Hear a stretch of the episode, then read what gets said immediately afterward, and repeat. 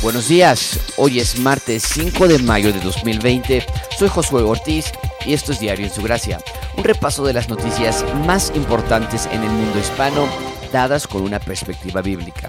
Esto es lo que necesitas saber para comenzar tu día.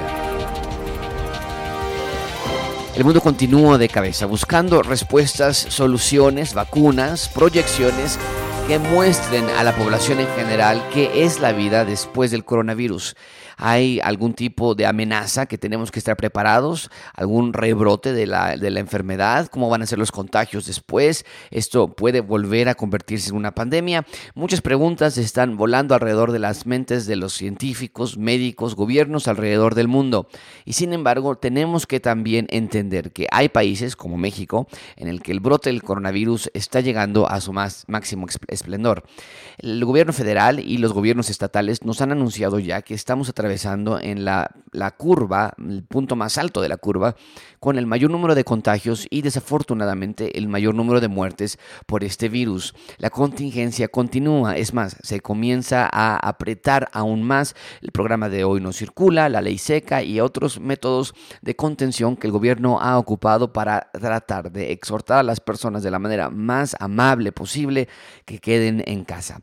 Esta semana se, va se ha dado un anuncio que va a quedar como un récord histórico en la residencia oficial de Los Pinos, la que fue casa de los presidentes, de los primeros primer mandatarios de la República, se ha convertido hoy en un lugar donde se están alojando médicos, enfermeros que y enfermeras que están trabajando como primera línea de defensa en, de la batalla contra el coronavirus.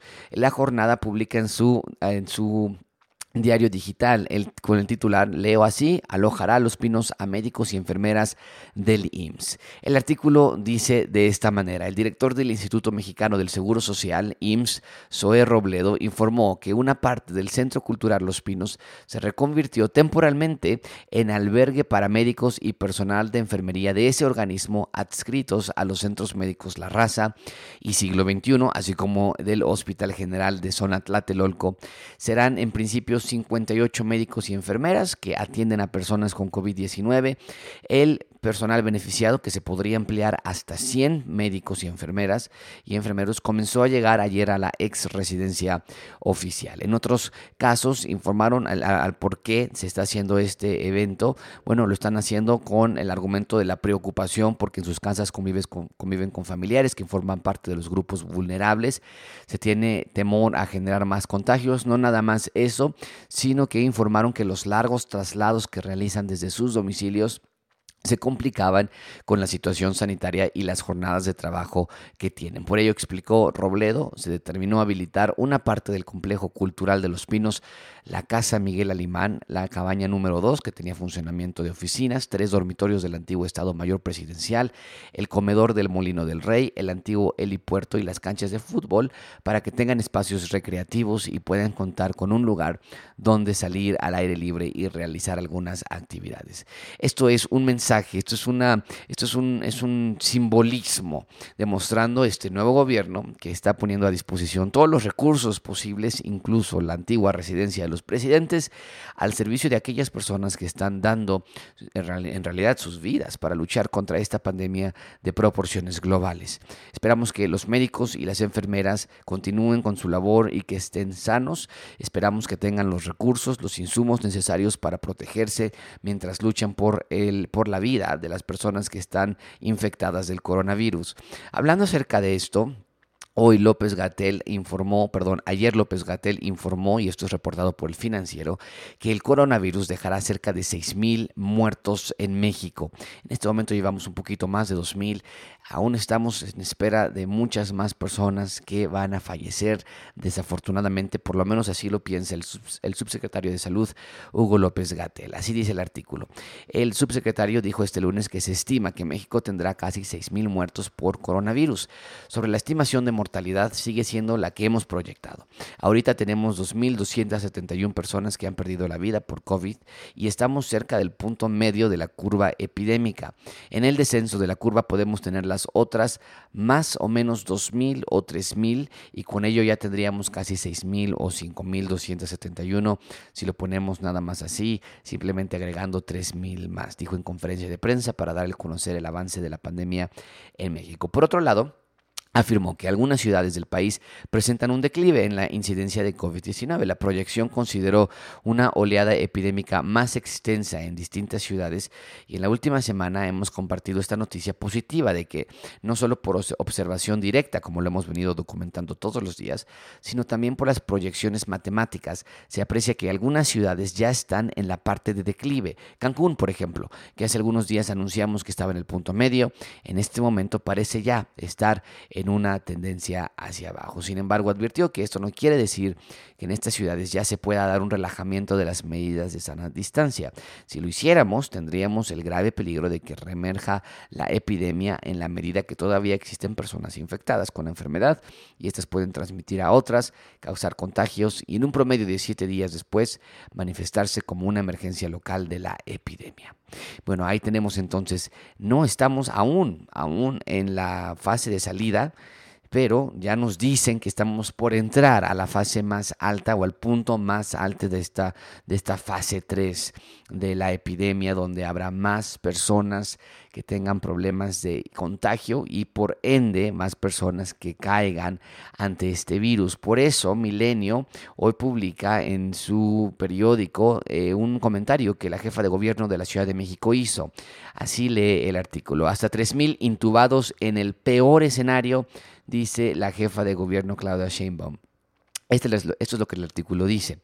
En la Ciudad de México se prepara para el peor de los escenarios, con la habilitación de cuatro hospitales más que comenzarán a funcionar el próximo miércoles para atender a pacientes con COVID-19, lo que sumará 100 camas para la intubación y otro centenar para la hospitalización, informó la jefa de gobierno Claudia Sheinbaum. De cara a los, a los días más críticos de la contingencia, la jefa de gobierno expuso que el plan DN3 y el plan Marina iniciaron su aplicación desde este lunes en el Valle de México para aumentar la capacidad hospitalaria que puede llegar a más de 1.500 camas y 800 espacios de aislamiento. Esperamos tener en la zona metropolitana del Valle de México 1.800 personas en terapia intensiva intubados para fin de mes pero nos preparamos para el peor de los escenarios, cerca de 3.000 personas en esa condición y hasta 8.000 personas adicionales hospitalizadas, mencionó. Como lo adelantó, lo adelantó la semana pasada, a partir de este miércoles, una parte de los hospitales Joco, Iztapalapa, Balbuena y Rubén Leñero comenzarán a, dar servicios a pacientes con COVID-19. Estos inmuebles se suman a los que ya están operando, operando Enrique Cabrera, Belisario Domínguez, Tláhuac, Pediátrico de la Villa y Ajusco Medio. Lo anterior significa 100 camas para intubación y otras 100 para hospitalización, pero la capacidad de atención médica será reforzada con el apoyo de las Fuerzas Armadas en las regiones más afectadas por la enfermedad, entre ellas la Ciudad de México y los 59 municipios conurbados del Estado de México. Ahí tenemos entonces las noticias. Esto lejos de que ya comience a, a, a apaciguar en realidad estamos por ver lo peor de esta pandemia y que no nos debe de tomar por sorpresa. Ya lo habíamos visto en Italia, lo habíamos visto ya en Francia, en España y más cercano a nosotros, que aún no reside, aún no está disminuyendo la velocidad en ese sentido con nuestros vecinos del norte, los Estados Unidos, donde ya hoy se espera pasen los 70 mil muertos, casi la misma cantidad de muertos que tuvieron todo el continente europeo y con China, que es donde se eh, originó este problema, eh, Estados Unidos está por rebasar esa cantidad. Peligroso, peligroso que pensemos que esto está ya por terminar.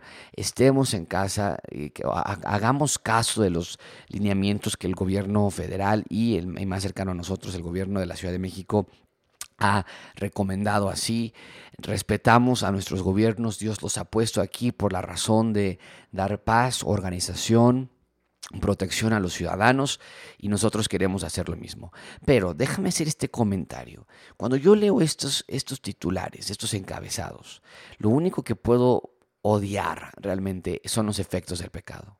Son los efectos del pecado que entraron desde Génesis. Ahora, esto es una manera muy egoísta de pensarlo. No es la primera pandemia que, que atraviesa el ser humano y tampoco es la primera número de muertes que estamos viendo. Ha habido miles de muertes en guerras recientes, ha habido miles de muertes por hambruna, por, eh, por el polio en años recientes en, el continente africano particularmente.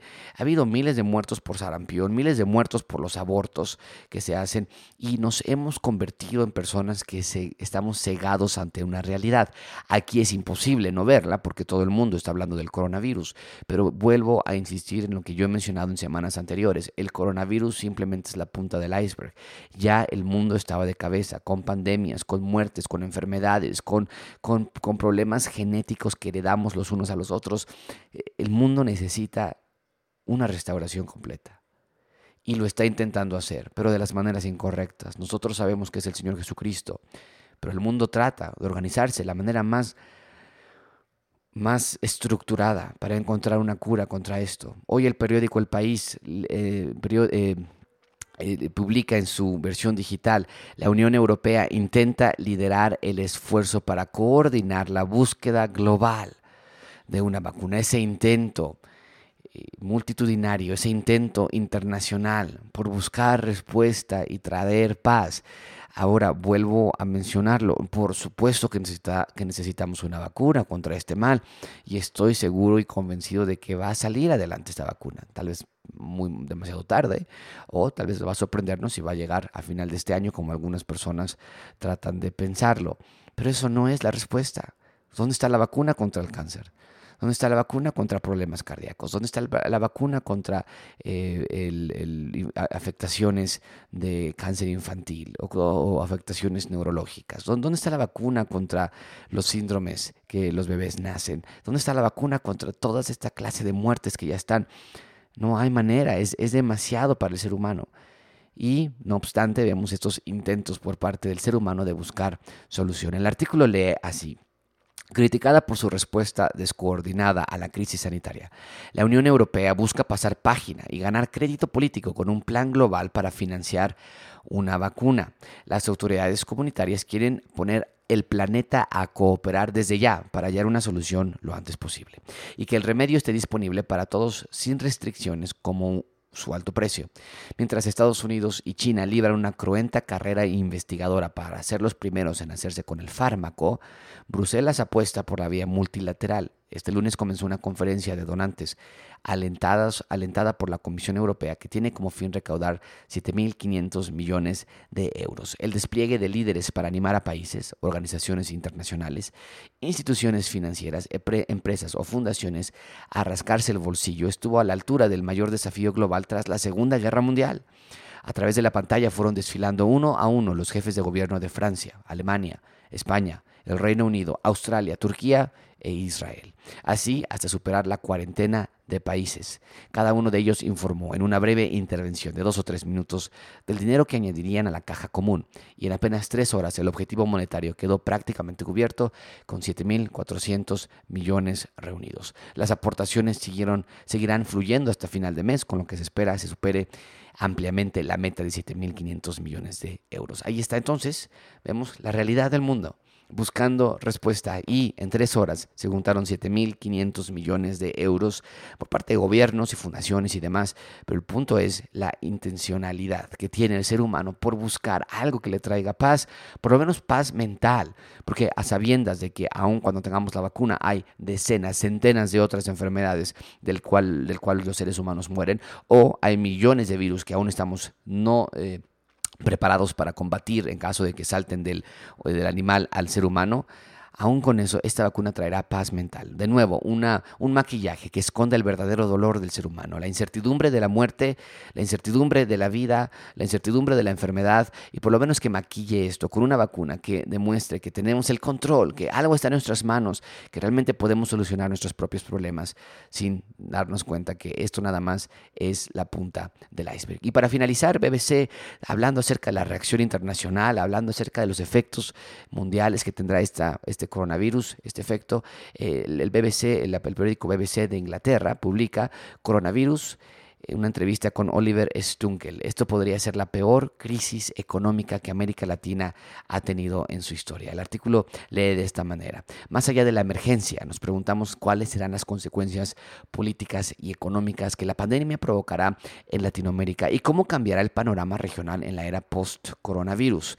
Sobre este tema hablamos con Oliver Stunkel, profesor de Relaciones Internacionales en el Centro de Estudios Fundación Getulio Vargas en Sao Paulo, Brasil.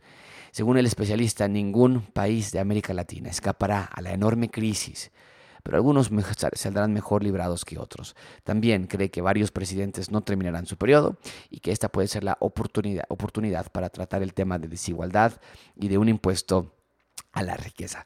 Entonces, incluso en este, en este tema se dice, tal vez Tal vez sea este mal que traiga igualdad social, que traiga justicia.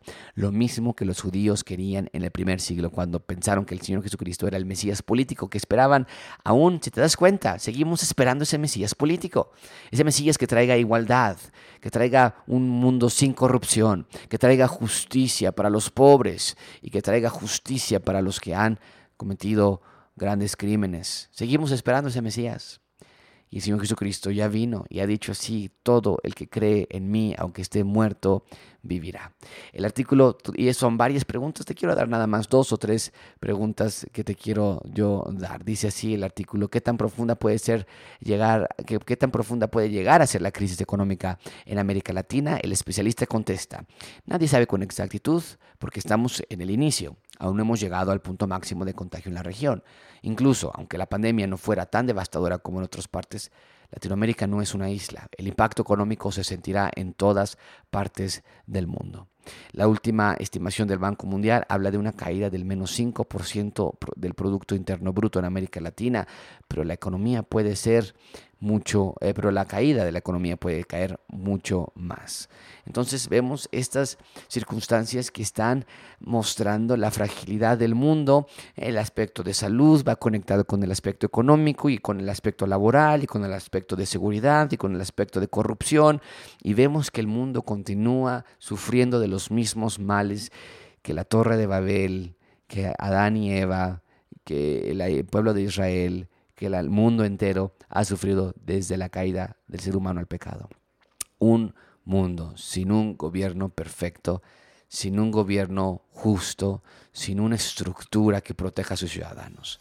Y cuando el Señor Jesucristo llega y dice, el reino se ha acercado, arrepentidos y creed en el Evangelio, es hora de nosotros decir, ese es el reino al que, al que nosotros vamos a seguir por el resto de nuestras vidas.